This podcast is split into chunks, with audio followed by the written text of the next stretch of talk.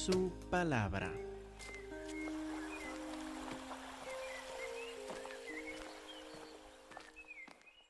Y sí, hoy estamos en Job capítulo 38.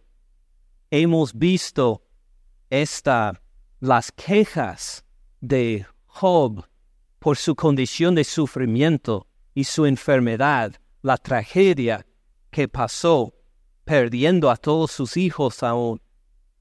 Hemos escuchado sus lamentos, sus quejas contra Dios, el echar la palabra de el nombre de injusticia, de injusto a Dios aún, por dejar que pasara por este sufrimiento. Vimos la respuesta de sus amigos, de Bildad, Elifaz, Sofar, y aún la plática, la presentación de un joven que escuchaba, Eliú. Estuvimos hace ocho días. Hemos visto 37 capítulos casi de conversación entre Job y sus amigos. Y ahora habla Jehová Dios. En capítulos 38 hasta 41, ahora no tenemos que preguntarnos si la persona que habla tiene razón o no. Jehová Dios mismo entra en esta situación para hablar. Pero no es lo que esperamos escuchar. Algunos lo han descrito así. Dicen, Job pone ahí sus preguntas con pasión delante de Jehová. ¿Por qué tengo que sufrir estas injusticias? ¿Por qué tengo que sufrir? Por favor, dime, ¿qué he hecho? ¿Qué tengo que cambiar? Nota Job también la injusticia.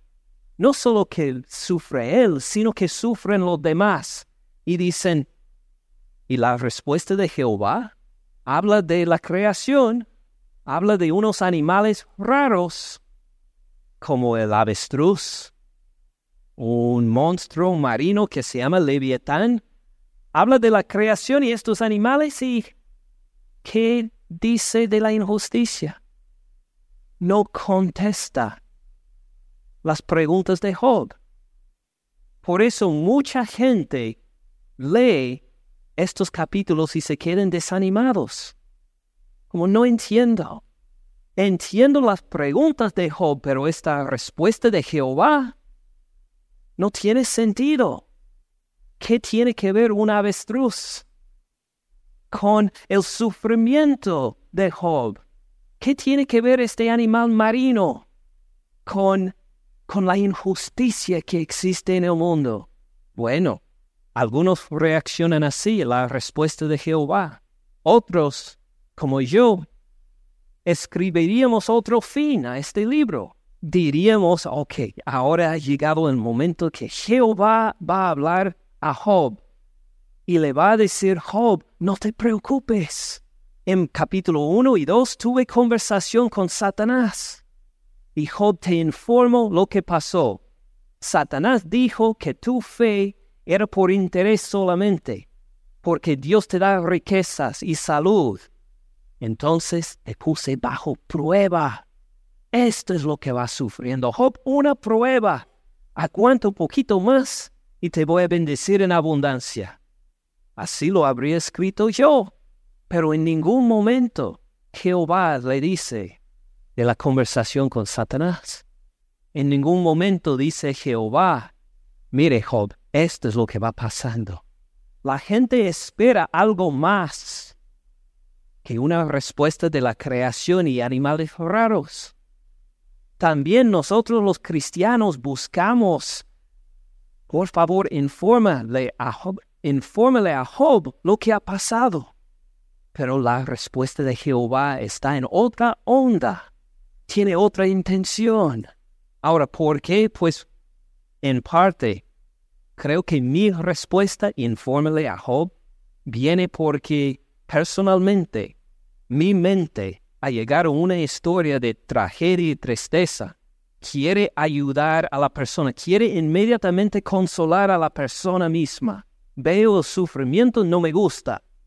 Por favor, Dios, danos la información para que no duela tanto esta situación. Pero Dios ve algo más importante.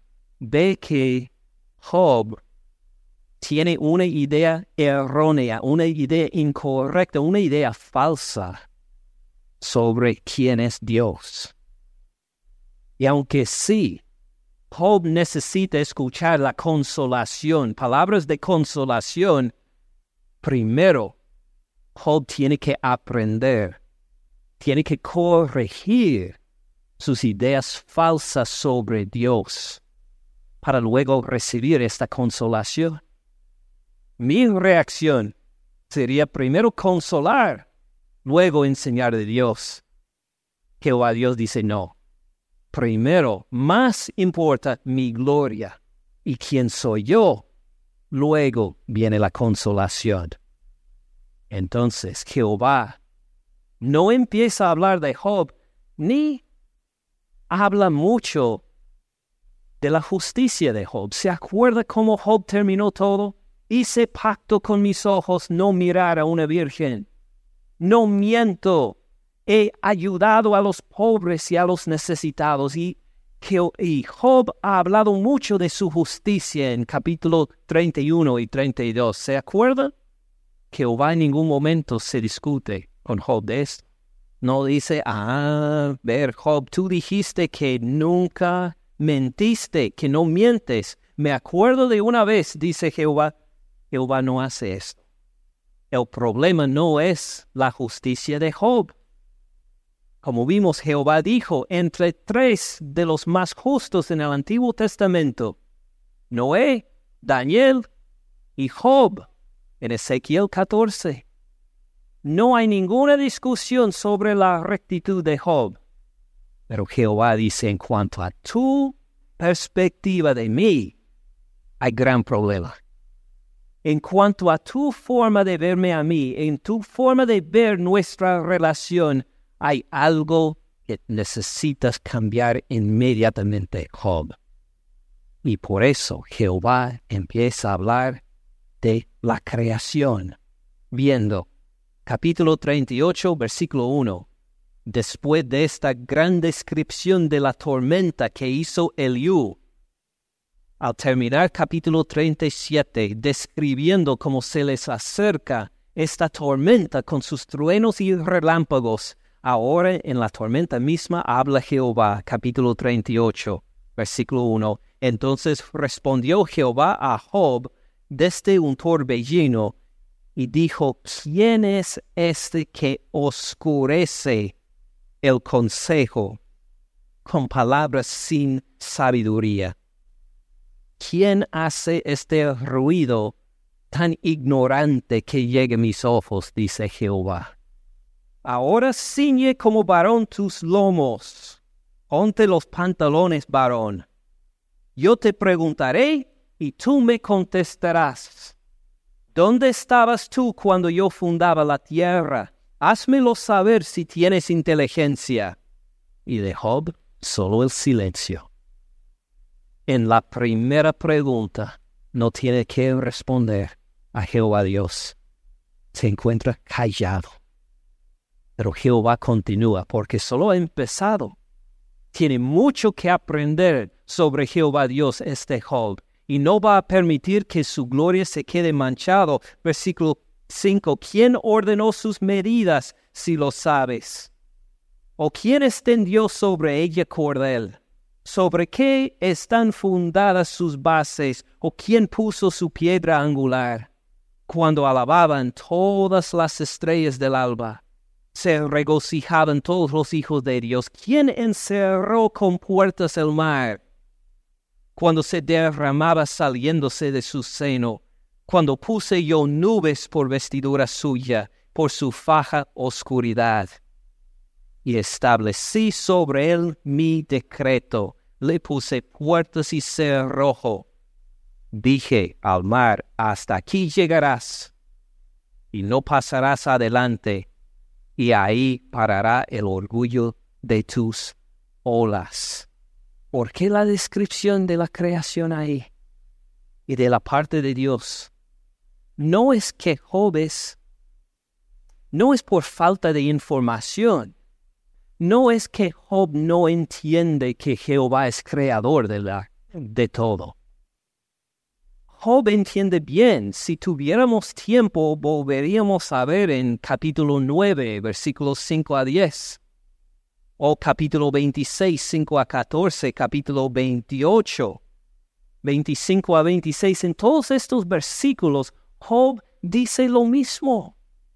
En cuanto a Dios, Jehová es el que creó el mar, que puso límite al mar que puso las estrellas.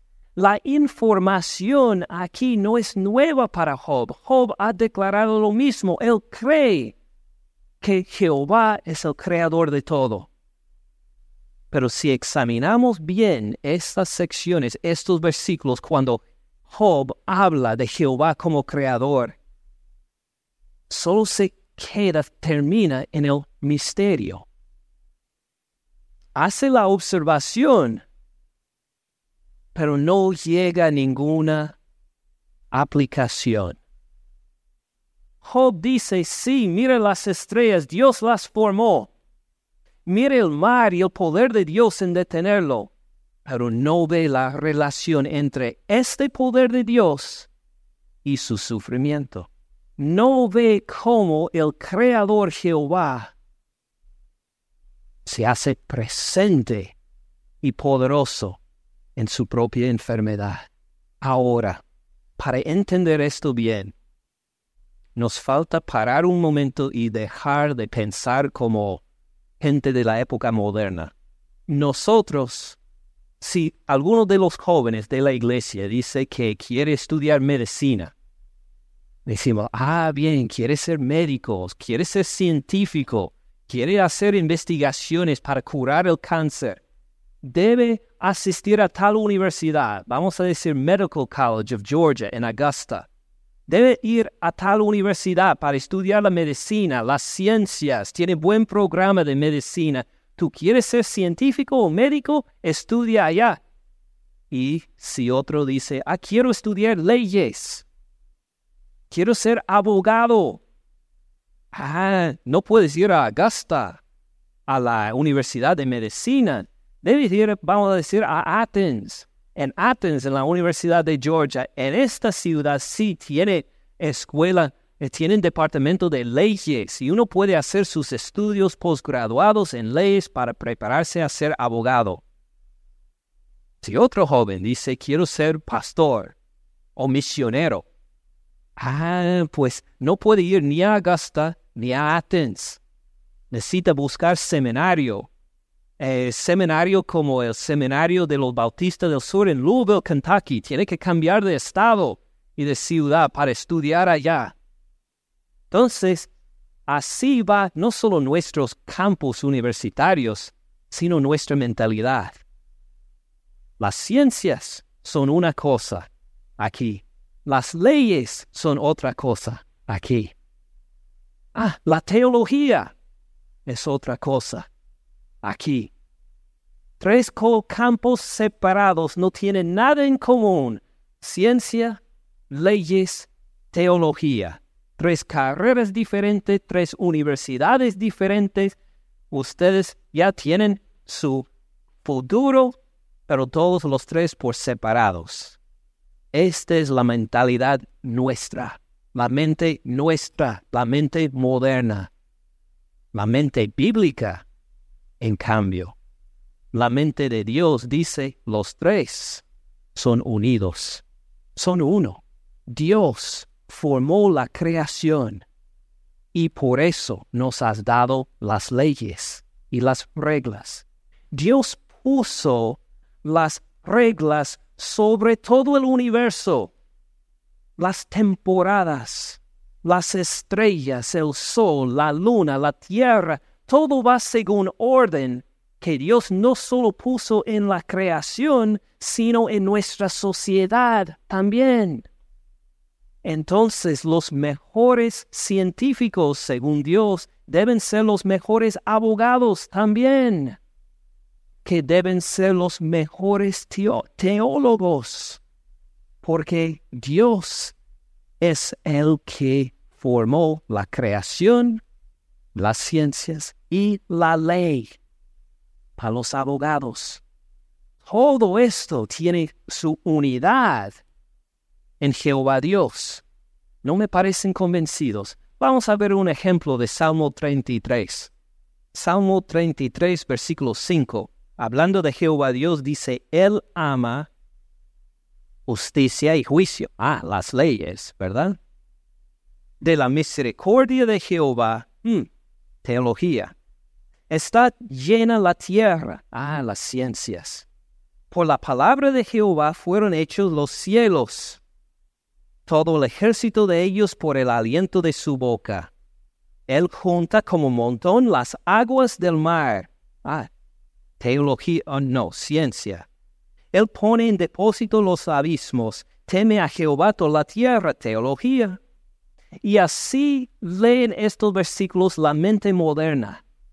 ¿Por qué cambia Jehová de un tema a otro? En un momento habla de la justicia, en otro momento de la creación, en otro momento de su poder, en otro momento de la ciencia otra vez, en otro momento de las leyes. La mentalidad moderna dice, este salmo, estos versículos son una confusión. No lo entendemos. Mejor saltarlos. Mejor leer el Salmo 34. Dejar de lado el... Ah, no lo entendemos. Pero si los leemos según la mentalidad de la Biblia, de esa época, todo tiene perfecto sentido. Nos vamos a leer otra vez. Versículo 5. Él ama justicia y juicio. Claro, ahí la teología. Dios ama justicia, las leyes, pero unidos. Él ama justicia y juicio. De la misericordia de Jehová está llena la tierra. Vemos su justicia su juicio, su misericordia en la forma, en la forma que dio a la tierra. Al mirar la tierra, vemos su justicia. Al mirar las estrellas, vemos su orden. Al mirar su ley, vemos su orden también. Dios puso ley o orden a todo esto, a la creación, la ciencia, la sociedad, todo nos dirige a Él. Por la palabra de Jehová fueron hechos los cielos. Todo el ejército de ellos, las estrellas se refieren mucho como el ejército de ellos, y el ejército de ellos por el aliento de su boca. Él junta como montón las aguas del mar, Él puso orden al mar.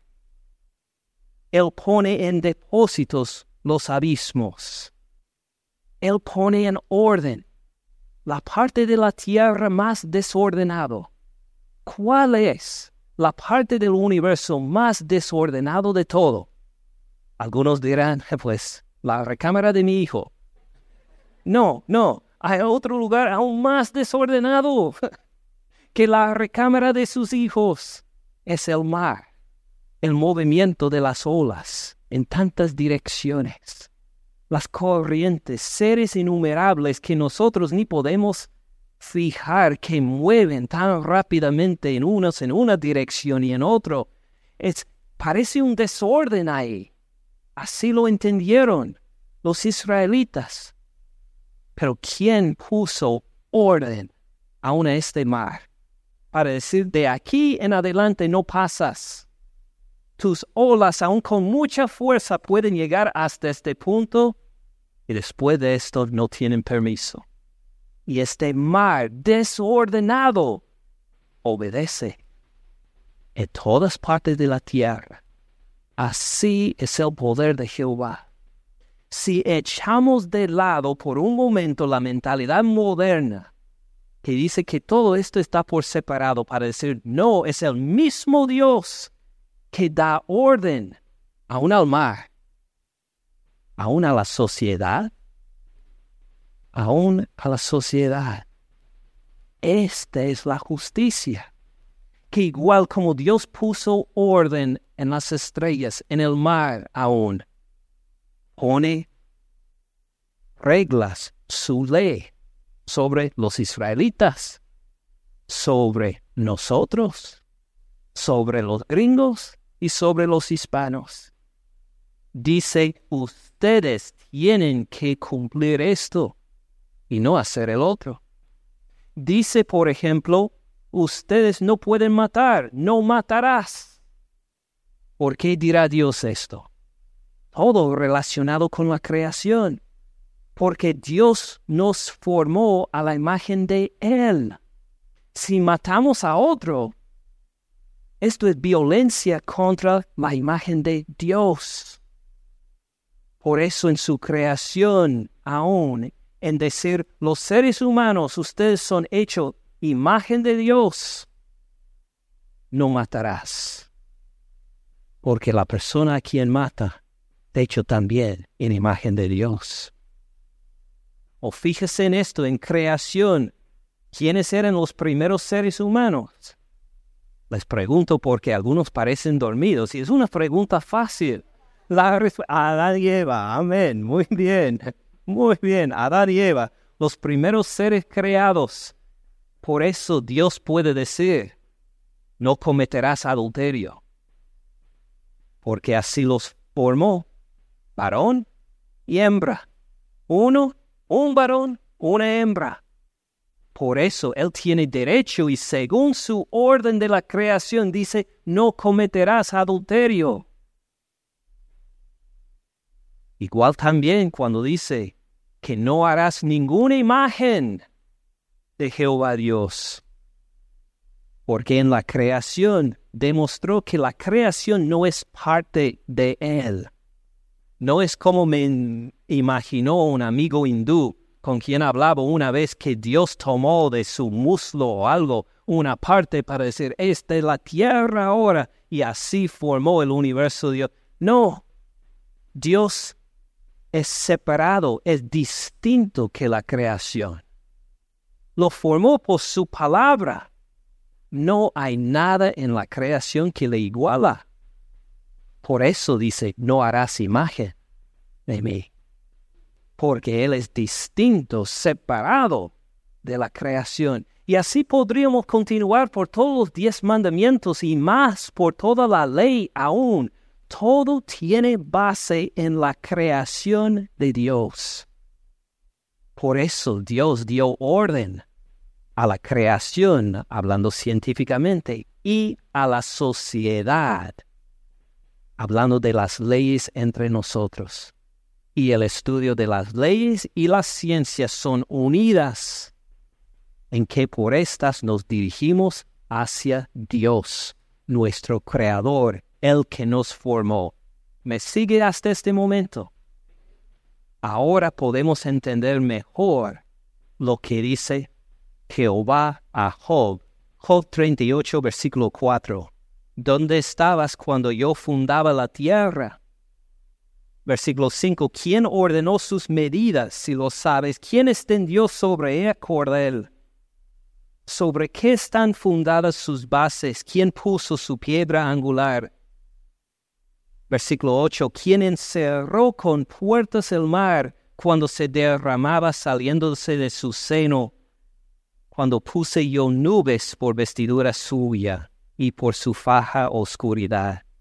¿Qué quiere decir? Y establecí, versículo 10, establecí sobre él mi decreto, le puse puertas y cerrojo, y dije, hasta aquí llegarás, y no pasarás adelante. Y ahí parará el orgullo de tus olas. ¿Qué está comunicando Jehová a Job? Job, quien puso orden a la creación. Tú lo hiciste, Job yo lo hice, dice Jehová. Para decir Jehová, para decir Jehová a Job, yo soy justo. Yo soy justo. Yo soy un Dios de orden. Soy un Dios de justicia. Solo medita un momento, Job, en esta creación. El hecho de que nosotros no vamos preocupados a dormirnos esta noche. ¿Qué pasa si mañana no sale el sol? ¿Qué pasa si mañana nieva otra vez? Todos los jalapeños que sembré se van a congelar. Y luego oscuridad de tres días. ¿Qué pasa? Ninguno de nosotros nos preocupamos de esto. Porque tenemos un Dios de orden. Que mañana, lloviendo o no, no va a nevar. Va a salir el sol, tal vez con nubes en el cielo, pero reconocemos que noche sigue día, que sigue noche, que sigue día. Primavera, verano, otoño, invierno, que todo va según su regla por Jehová Dios. Jehová quiere que Job y que nosotros reflejemos en esto quién puso este orden. Jehová Dios. ¿Por qué? Porque Jehová Dios es justo. Fíjese también que Jehová no simplemente escogió estas partes de la, de la creación al azar. Note cuántas veces hace énfasis en los límites. Versículo 8, otra vez. ¿Quién encerró con puertas el mar? Podemos imaginar ahí el mar llegando con tanta fuerza, pero con unas puertas invisibles cerrándose para si puede llegar hasta la costa. Pero a subir hasta Atlanta no puedes, mar. Tiene que quedarte en la costa. Establecí sobre él mi decreto, le puse puertas y cerrojos, seguro. Dije, hasta aquí llegarás y no pasarás adelante.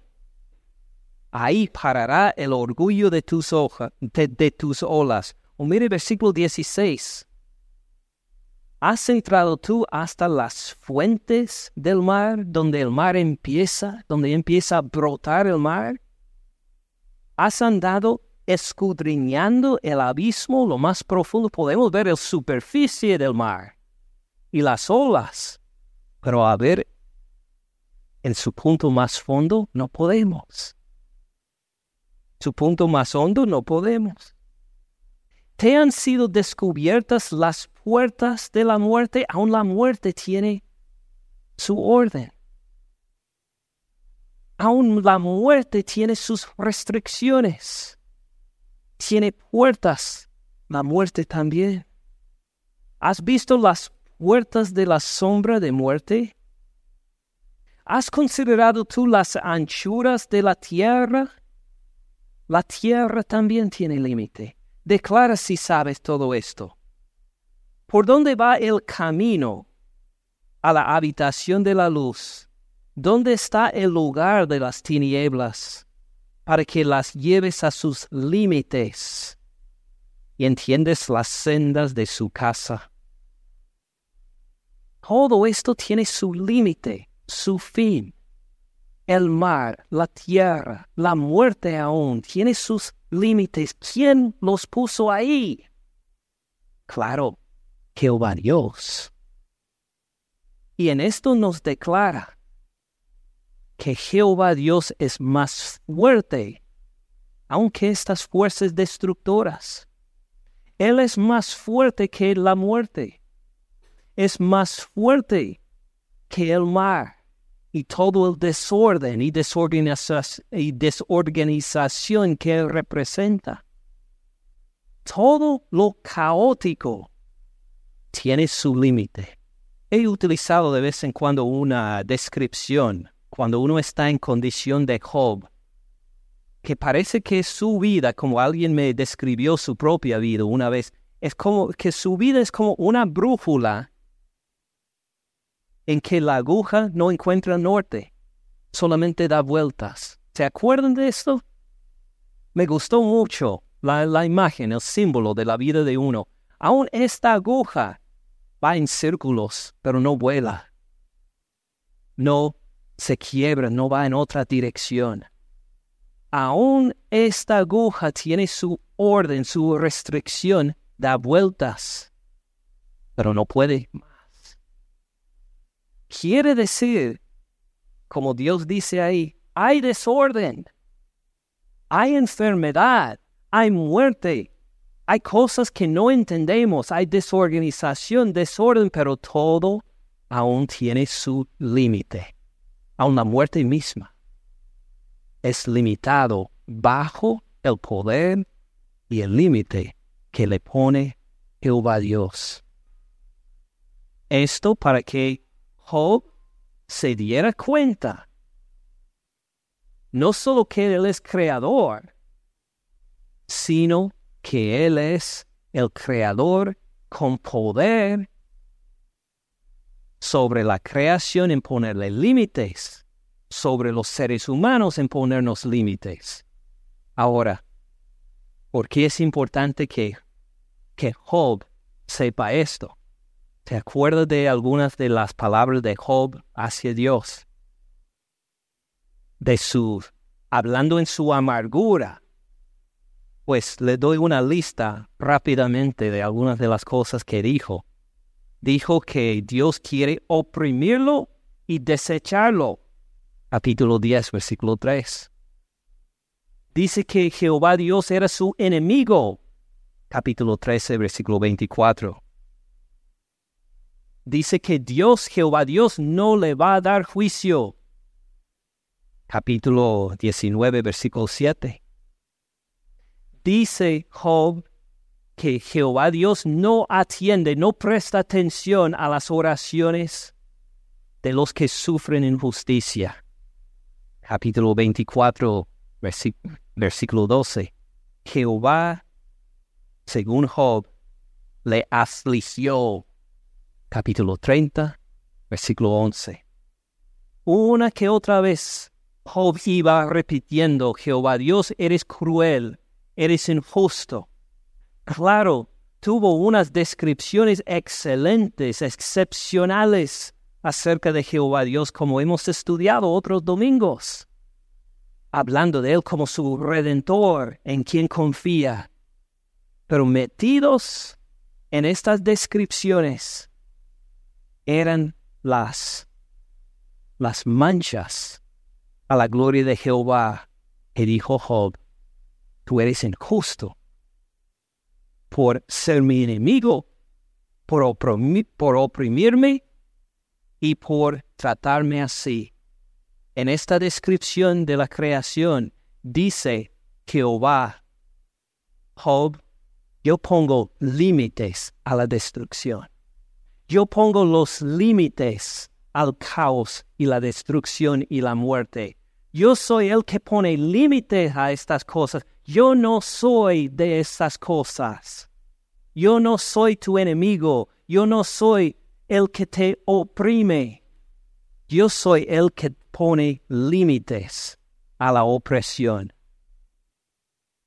Quiere decir, Job, quiero que me conozcas mejor. Yo no te castigo en ese sentido. Yo pongo límites para que, la destru para que no te ahogues en la destrucción y la muerte. ¿Tiene sentido? Difícil esta sección, le confieso. Pero si entendemos bien, Dios puso órdenes a la creación y a la justicia. Ahora vemos que todas estas declaraciones de Job en contra de Jehová Dios son escandalosas, son manchas su gloria, y por eso lo trata tan fuerte.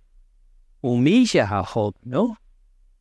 Hemos visto los versículos, lo vamos a ver otra vez algunos. Otra vez, versículo 3, ahora ciñe como varón tus lomos. ¿Eres varón de veras? Ponte a pelear conmigo, dice Jehová. Ah, fíjese, Dios llamando a Job a pelear, a luchar contra él. Ciñe como varón tus lomos, yo te preguntaré, tú me contestarás. Versículo 4, házmelo saber si tienes inteligencia. Que alguien dijera esto, a usted en la calle lo recibiría como, como, como piropo, como, como algo para, para, para hablar bien de usted. No, lo tomaría como insulto. En cierto sentido así es, un insulto a Job. Dice también versículo 16, ¿has entrado tú hasta las fuentes del mar? ¿Has andado escudriñando, examinando el abismo? te han sido descubiertos las puertas de la muerte. Versículo 18, declara si sabes todo esto. A un versículo 21, tú lo sabes. Tú eres inteligente, Job. Tú eres sabio. Pues entonces ya habías nacido. Eres un hombre muy sabio de muchos años, Job. Es grande el número de tus días. ¿Por qué lo trata de esta forma Jehová ¿Por crueldad? Ya vimos que no, Él pone límite a la crueldad. Sino para ver algo que vimos a finales del capítulo 37, de la majestad terrible de Dios. Como nos cuenta Hebreos 10:31, horrenda cosa es caer en manos del Dios vivo. Dios no es juguete. Dios no es otro ser humano. Dios es un ser de gloria terrible y no tolera cuando la gente mancha su gloria. Y aún su siervo Job, uno de los más santos, de los tres más santos del Antiguo Testamento, según testimonio de Jehová mismo en Ezequiel 14, si él se atreve a manchar la santidad y la gloria de Jehová, Jehová le va a responder, aún humillándolo para, para que se dé cuenta de la tontería de su pecado contra él, en llamarle injusto, en decir que él le oprime a Job. Pues vemos en su respuesta ahí que Jehová habla de la creación porque es Él que pone límites ahí. Que Jehová también trata de forma muy dura a Job por manchar su gloria y no hablar bien de él. Pero ahí mismo podemos, si buscamos más en la palabra de Dios, encontrar algo de esperanza también un versículo que ha sido fundacional a nuestra iglesia. Si uno diría cuáles son los versículos más importantes para ustedes como iglesia, unos versículos que citaríamos inmediatamente, 2 Timoteo 3, 16. 2 Timoteo 3, 16. Toda la escritura es inspirada por Dios y útil para cuatro cosas. Enseñar, redarguir, corregir e instruir en justicia. Ahora, dice más, solo vamos a enfocarnos en un punto. Redarguir. ¿Qué quiere decir redarguir? Reprender. Muy bien. Muchos reaccionan de, no sé, no sé qué quiere decir redarguir. Imagine, tantos hispanos que me preguntan a mí, un gringo, ¿qué quiere decir redarguir? Es la lengua de ustedes. redarguir así es, significa reprender, regañar. Podemos traducirlo también, regañar. Jehová regañó a Job en esta respuesta, ¿verdad? La palabra de Dios es para enseñar, redarguir o regañar y corregir. ¿Qué significa corregir? Después de la regañada, ¿cómo nos sentimos? En lo más bajo. Como un niño después de unas nalgadas se siente mal, así nosotros, así Job, la regañada llegó por Jehová Dios y se siente mal, pero el corregir lo levanta otra vez dice no solo has hecho mal, sino así harás bien. Dice, ahora en arrepentirse de lo malo, así es como uno anda bien, Job o nosotros. La palabra de Dios nos debe hacer sentir mal a veces debemos sentirnos mal en leer la palabra de Dios porque si el Espíritu Santo obra por la palabra inspirada, cuando llego a predicar, cuando ustedes leen, cuando estudiamos la palabra, debemos sentir la regañada a veces, a reconocer, hice mal. Pequé a Jehová Dios. Pero también la palabra de Dios nos debe corregir para levantarnos después, para decirnos, así es la forma que debes vivir y darnos esperanza para decir, Ah, ahora lo entiendo. Lo hacía mal antes. Recibí la regañada.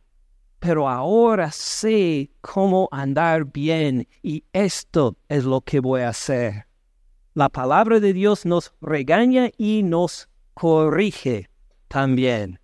¿Me sigue? Si seguimos este principio con la regañada de Jehová, hay esperanza también. Critica fuertemente a Job, pero hay mensaje de bendición en esto. Job, pongo límites al caos, a la muerte, a la destrucción. Yo no soy injusto, soy justo. ¿Se acuerdan cómo vimos esto ya en la vida de Job? ¿Qué quería Satanás? dijo, este Job solo te sirve por las riquezas que dan, las riquezas que tú le das, Jehová. Entonces Jehová dijo, muy bien, puedes quitarle todo lo que tienes, pero no puedes tocar su cuerpo. Jehová Dios puso límite. Satanás tuvo que obedecerle. Satanás no tocó su cuerpo. Luego, cuando Job demostró que sí era un hombre de integridad, Satanás dijo, ah, solamente te sigue Jehová porque se queda la salud. Tú le has dado salud a quitarle esto. Te va a blasfemar a la cara. ¿Qué dijo Jehová? Quítale la salud, pero no toques su vida. Satanás tuvo que obedecer. No pudo quitarle a Job la vida. Jehová le va comunicando a Job no todos los detalles de la historia con Satanás. O le comunica a Job, soy un Dios que pone límites a la destrucción. En tu propia vida también. ¿Tiene aplicación a nuestras vidas? Oh, claro que sí muchas aplicaciones en cuanto a nuestra reverencia a la santidad de Dios, el reconocer que es Dios de la creación, de límites en nuestra forma de vivir, pero miren esto también en 1 Corintios capítulo 10, versículo 13. Tenemos este mismo Jehová Dios en nuestras vidas también. Dice Pablo ahí, no les ha sobrevenido ninguna tentación que no sea humano. Ve ahí la palabra tentación. ¿Ve ahí la palabra tentación? Ok, muy bien. Quería asegurar. 1 Corintios 10:13 no ha sobrevivido ninguna tentación. Esta palabra en el griego del Nuevo Testamento se puede traducir con dos palabras en español. Significa lo mismo. Tentación, como tenemos aquí, o prueba. Tentación o prueba. Igual lo puede traducir, no les ha sobrevenido ninguna prueba que no sea humana. El griego no hace distinción entre los dos como lo hace el español. Es legítimo traducirlo, no les ha sobrevenido ninguna tentación o ninguna prueba. Pero fiel es Dios, que no les dejará ser tentados o probados más de lo que pueden resistir. ¿Qué nos cuenta ahí? Dios pone límites a nuestras tentaciones y nuestras pruebas. Fíjense que esto se basa, que esto basa en Dios, pero fiel es Dios. No dice ahí, si tú te portas bien, voy a poner límite a esta prueba. Dice, si tú eres siervo fiel a mí, voy a poner límite a esta tentación. No, Dios es fiel. Y por eso Él pone límite si lo merecemos o no, Él pone límite a nuestra tentación o a nuestra prueba. No hay, según Dios, según la promesa de Él, según la fidelidad de Él, no hay ninguna prueba, ninguna tentación que nosotros no podemos soportar.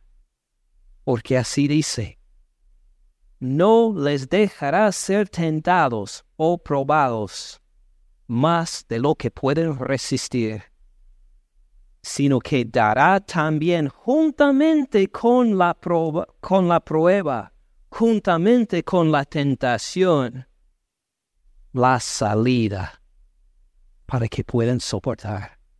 Dios permite esta tentación y esta prueba bajo límite y le da salida también. Vamos a ver que en el libro de Job esta salida es esta respuesta de Job y lo que viene después. La época del tormento de Job se va a acabar. Si Dios permite, tenemos unos domingos más viendo la respuesta de Job. Solo hemos empezado. Dios le tiene mucho más que decir y enseñar a Job. Pero por el momento, le subraya para él y para nosotros. Soy un Dios que pone límites. Yo no soy injusto, soy justo. Y solo le pongo los límites que usted puede aguantar. Y aún en esta prueba le doy salida para que le puede soportar. Llegando la tentación en que nosotros decimos ya no puedo más ya tengo que caer a esta tentación. Puede ser la llamada de un amigo. Así me ha pasado. La llamada inesperada en momento en que más lo necesitaba para animarme a seguir las cosas de Dios. Puede ser que sea de oración de otra persona. Que otra persona llegue a tocar su puerta a quien no esperaba en momento de necesidad Puede ser alguien orando por nosotros, comunicándonos o quién sabe la forma, dependiendo de la prueba o la tentación. Y cuando nosotros nos sentimos agobiados, que ya no puedo más, es momento de acordarnos de 1 Corintios 10:13 y pedir en oración, Señor, ¿dónde está la salida? Tengo los ojos abiertos. ¿Dónde está mi salida? ¿Dónde está mi ayuda? Job, en estos momentos de gran frustración, y no lo critico, no he tenido que pasar ni por la décima parte de lo que ha pasado Job. No quiero criticar a este hombre en los sufrimientos que estaba. Pero según Dios, en vez de buscar la salida en algunos de estos momentos, en vez de continuar a confiar en su redentor, se amargó contra Dios. Le culpó a Dios. Le llamó injusto. Y por eso tiene que ser regañado, corregido, para andar en el temor de Dios otra vez. ¿Entienden? Hay mucho en estos versículos. De veras le pido oraciones, sus oraciones esta semana. Por favor, por mí en la predicación, por ustedes en entender también la palabra. Estos son versículos difíciles. Me siento como molido a veces estudiándolos porque son difíciles. Pero Dios por, por su Espíritu Santo contesta, nos da discernimiento y espero que así ha obrado en nosotros ahora para reconocer que nuestro Dios pone límites a las fuerzas destructoras de la creación y nunca jamás va a permitir que nosotros pasemos por más de lo que podemos aguantar. Gracias por escuchar al pastor Ken en este mensaje. Para más recursos, visite caminandoensupalabra.org.